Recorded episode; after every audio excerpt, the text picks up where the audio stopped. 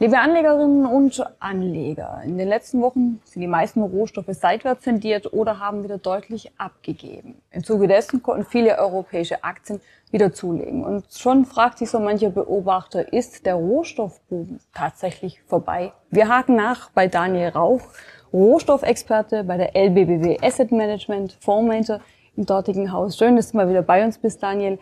Ja, spannendes Thema, Rohstoffe in aller Munde, in diesem Jahr besonders. Muss man wirklich schon sagen, der Boom ist vorbei oder wie würdest du die Situation interpretieren? Also ich sehe bei den Rohstoffen durchaus noch Potenzial. Ich glaube noch nicht, dass der Boom vorbei ist. Was ich allerdings glaube, ist, dass dieser Superzyklus, ein Begriff, der vor allem die angelsächsischen Kollegen geprägt haben, ähm, dass der demnächst jetzt mal ausgesetzt wird. Wenn man sich überlegt, wo kommt er her, er wurde im Endeffekt am Anfang des Jahres, ähm, wurde die Presse getrieben, weil wir hatten dort eine grundsätzlich eine Knappheit am Rohstoffmarkt und die hat sich dann auch deutlich verschärft, dadurch, dass im Endeffekt der Krieg der Ukraine zustande kam und dann äh, die Knappheit von den russischen Energieträgern einfach nochmal ähm, sehr viel deutlicher wurde. Ähm, da das in der Zeitung, in den Medien war, ähm, hat es natürlich sehr viel Anlagegeld angelockt und dementsprechend sind die Rohstoffe gestiegen. Das hat sich jetzt mittlerweile ein wenig geändert. Seit den Sommermonaten ist das äh, der Fokus der Investoren ähm, eher auf die amerikanische Notenbank und die möglichen Zinsanhebungspfade ähm, gewechselt. Und das sorgt für Unsicherheit und dementsprechend dann auch für etwas weniger Aufmerksamkeit bei den Rohstoffen beziehungsweise in Zeiten der Unsicherheit hält man sich eher bei den Rohstoffen zurück. Die Nachfrage kam auch zurück, zum einen durch das höhere Preisniveau, das ist die Marktanpassung, zum anderen war es politisch gewünscht, dass man den einen oder anderen Rohstoff einfach die Nachfrage drosselt das ist so ein Grund, warum die Rohstoffe jetzt im zweiten Halbjahr deutlich schwächer ähm, tendiert haben. Was allerdings mittelfristig bleibt, und deshalb bin ich auch noch optimistisch für die Rohstoffe, ähm, das ist grundsätzlich eine knappe Lagerhaltung. Die wird nur in den Zeiten, wo Rezession hoch und runter gespielt wird, ist diese knappe Lagerhaltung weniger ein Thema. Sollte allerdings die Rezession nicht eintreten und gleichzeitig noch China öffnen, dann werden diese knappen Lager eben wieder schlagend und dann ist es wieder die Zeit, wo Rohstoffe dann doch durchaus wieder steigen können. Ein Thema, was äh, bei aller Begeisterung oder ja, man muss sagen, die FED steht schlicht und einfach im Fokus mit ihrer Zinserhöhung. Das ist das Thema am Markt. Aber was trotzdem äh, viel Aufmerksamkeit bekommen hat, ist eben die Obergrenze für russisches Öl bei 60 äh, US-Dollar. Ähm, welche Auswirkungen hat das schon konkret für uns Verbraucher? Momentan ist es noch relativ frisch, es ist noch ziemlich schwierig, das abzuschätzen, ähm, weil Russland ja zum einen immer noch Möglichkeiten hat, ähm, das Öl zu exportieren. Über Pipelines funktioniert es oder eben auch äh, unter gewissen Bedingungen ähm, war ja Tankerflotte. Ähm, man muss auch sagen, im letzten Moment hat die EU noch ein bisschen zurückgerudert, eingeknickt. Ähm, beispielsweise ist es so, dass Öl, das vor dem 5. Dezember geladen wird und vor dem 19. Januar entladen wird, nicht unter diese Sanktionsmechanismen fällt. Es ist auch so, dass ähm, der ursprüngliche Gesetzestext, der hat vorgesehen, sollte russisches Öl absichtlich über 60 Dollar geladen werden, dann wird dieser Tanker ähm, auf absehbare Zeit im Endeffekt dafür nicht versichert, nicht finanziert werden, darf auch europäische Häfen nicht anlaufen. Hat man gekippt, dort gibt es eine Sperrfrist von 90 Tagen und danach darf dieser Tanker wieder ganz normal versichert und finanziert werden.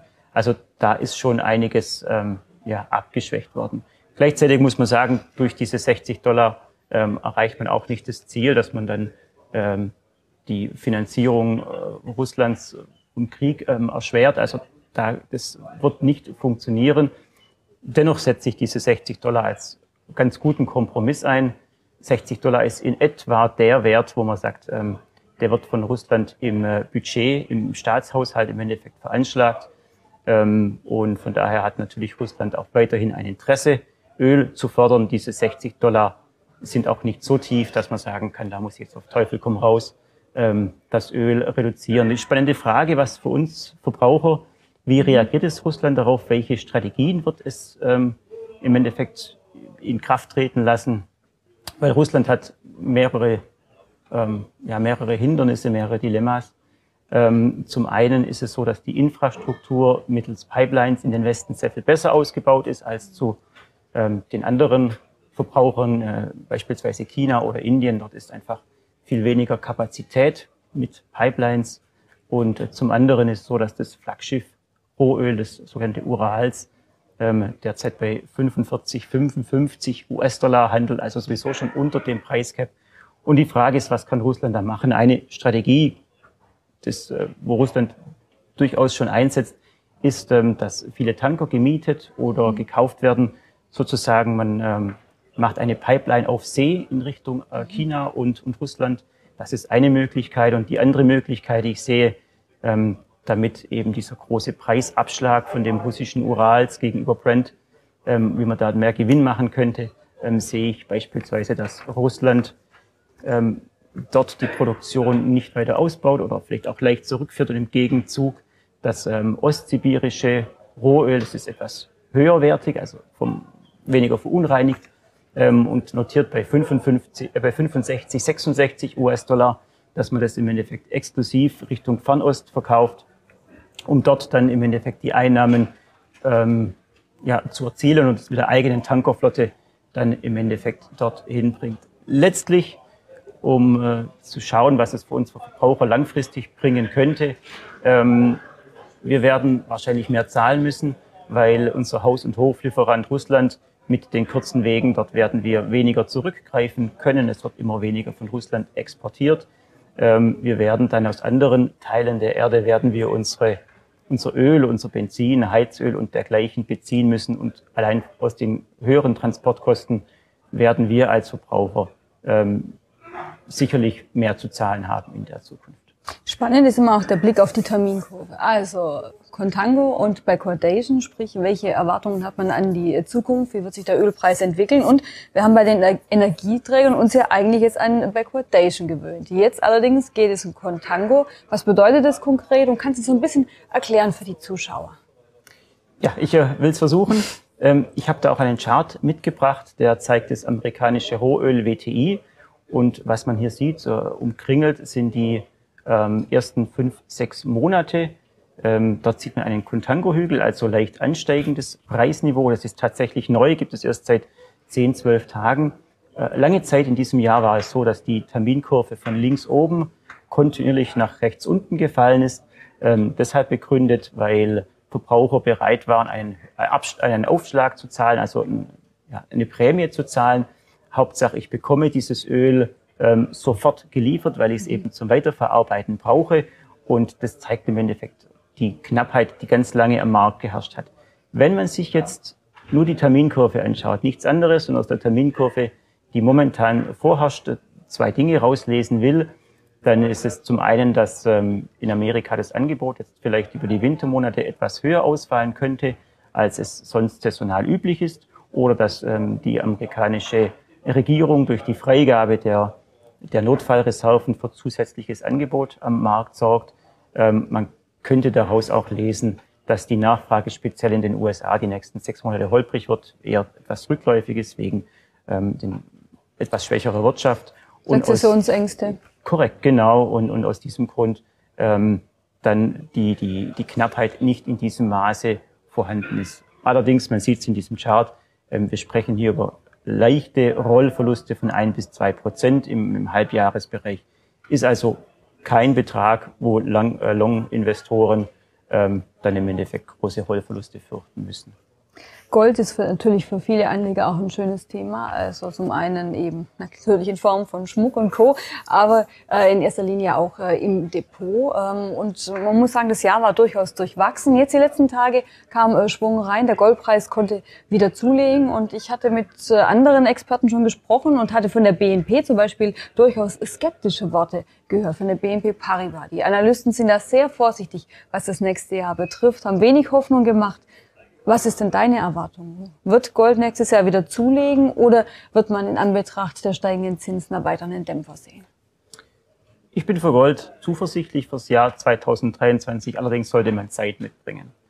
Wenn man sich mal überlegt, was die Treiber beim Goldmarkt sind oder waren 2022, ähm, dann ist es die starke Schmucknachfrage, die jetzt allerdings etwas einen Dämpfer bekommt, weil es in Lokalwährung doch recht teuer ist.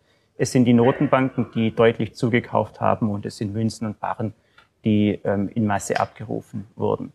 Wer dieses Jahr recht schwach unterwegs war, das waren die Spekulanten, Die waren Anfang ähm, November netto short, das heißt, wir hatten mehr ähm, Verkaufspositionen als Kaufpositionen.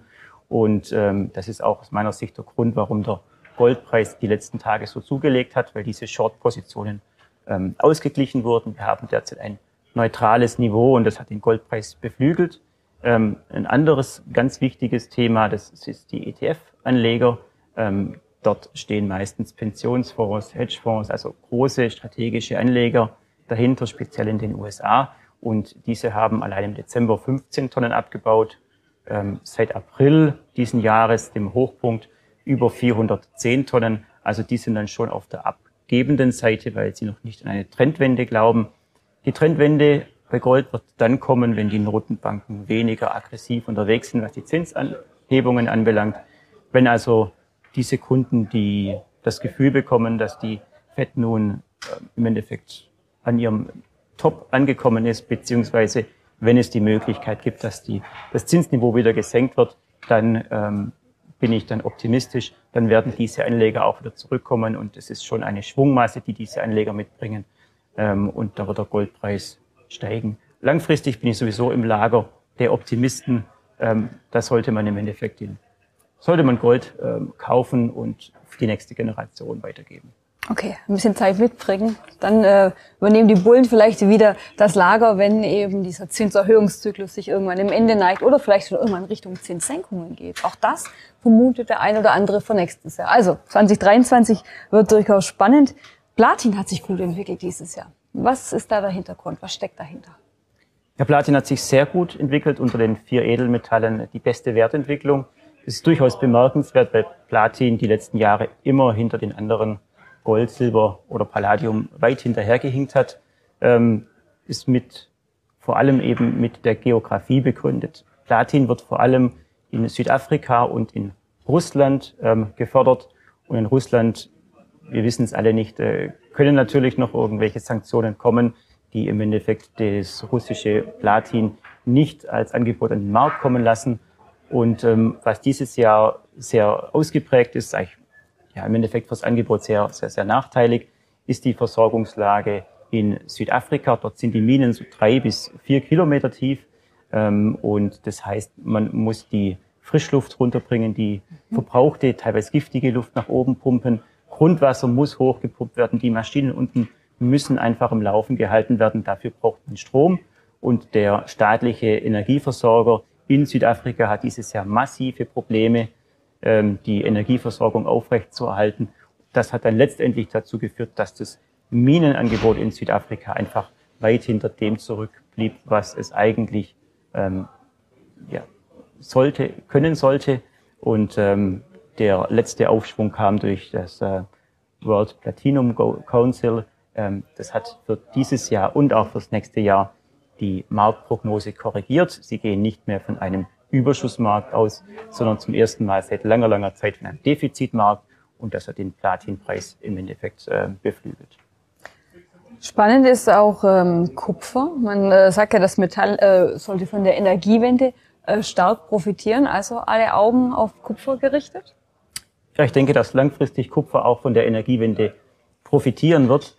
Die Frage ist, ob das bereits 2023 und 2024 mhm. der Fall sein wird. Da bin ich skeptisch. Ich weiß, da scheiden sich wahrscheinlich wie bei Gold die, die Geister am Markt. Es gibt einige, die sagen, bereits 2023 werden wir ein Defizit am Kupfermarkt sehen, weil wir eben geringeres Minenangebot haben oder die von dir angesprochene Energiewende, die da äh, mit Macht durchgesetzt wird, die sorgt dann für eine höhere Nachfrage. Ich bin ja für die 2023 und 2024 noch skeptisch, weil das Minenangebot, da hatten wir die letzten Jahre immer mal wieder von Chile und Peru, den beiden wichtigsten Ländern. Ähm, dort gab es immer wieder Verfehlungen des Minenangebots durch Streiks, durch Unwetterüberschwemmung, durch Proteste der Anwohner. Ähm, und die Minenunternehmen hatten eigentlich immer wieder ihre Prognosen verfehlt. Ähm, ich sehe im Gegenteil, dass 2023 auf alle Fälle noch ein höheres Angebot kommen wird. So große Unternehmen wie beispielsweise Glencore ähm, bauen die existierenden Minenkapazitäten eben aus aufgrund von dem attraktiven Preisniveau. Und von daher gehe ich davon aus, dass dieses und nächstes Jahr noch mehr Kupfer an den Markt kommen wird.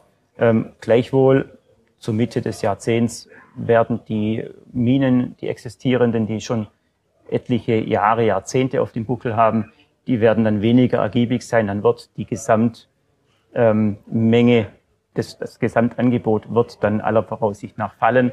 Und das trifft dann eben auf die höhere Nachfrage aus der Energiewende. Und aus dem Grund gehe ich mal davon aus, dass ab Mitte des Jahrzehnts der Kupfermarkt dann doch in einem Defizit sein wird und dementsprechend attraktiv für Investoren. Also, liebe Zuschauerinnen und Zuschauer, bei Gold, sagt unser Experte, muss man auch noch ein bisschen Geduld haben. Da wird natürlich die Entwicklung äh, der FED nächstes Jahr besonders spannend sein. Wie geht es mit den Leitzinsen weiter? Wie lang werden sie noch angehoben? Und äh, Kupfer, da muss man noch ein bisschen längeren Atem haben. Da wird es erst möglicherweise in ein paar Jahren dann zur Knappheit kommen und so richtig spannend werden. Aber durchaus tolle Themen, auch mal so ein bisschen außerhalb des Ölsektors, der ja immer beleuchtet wird. Insofern spannend für die Anleger. Daniel, ganz herzlichen Dank für diesen Blick auf die verschiedenen Rohstoffe und die Aussichten für das kommende Jahr. Schön, dass du da warst. Ja, vielen Dank.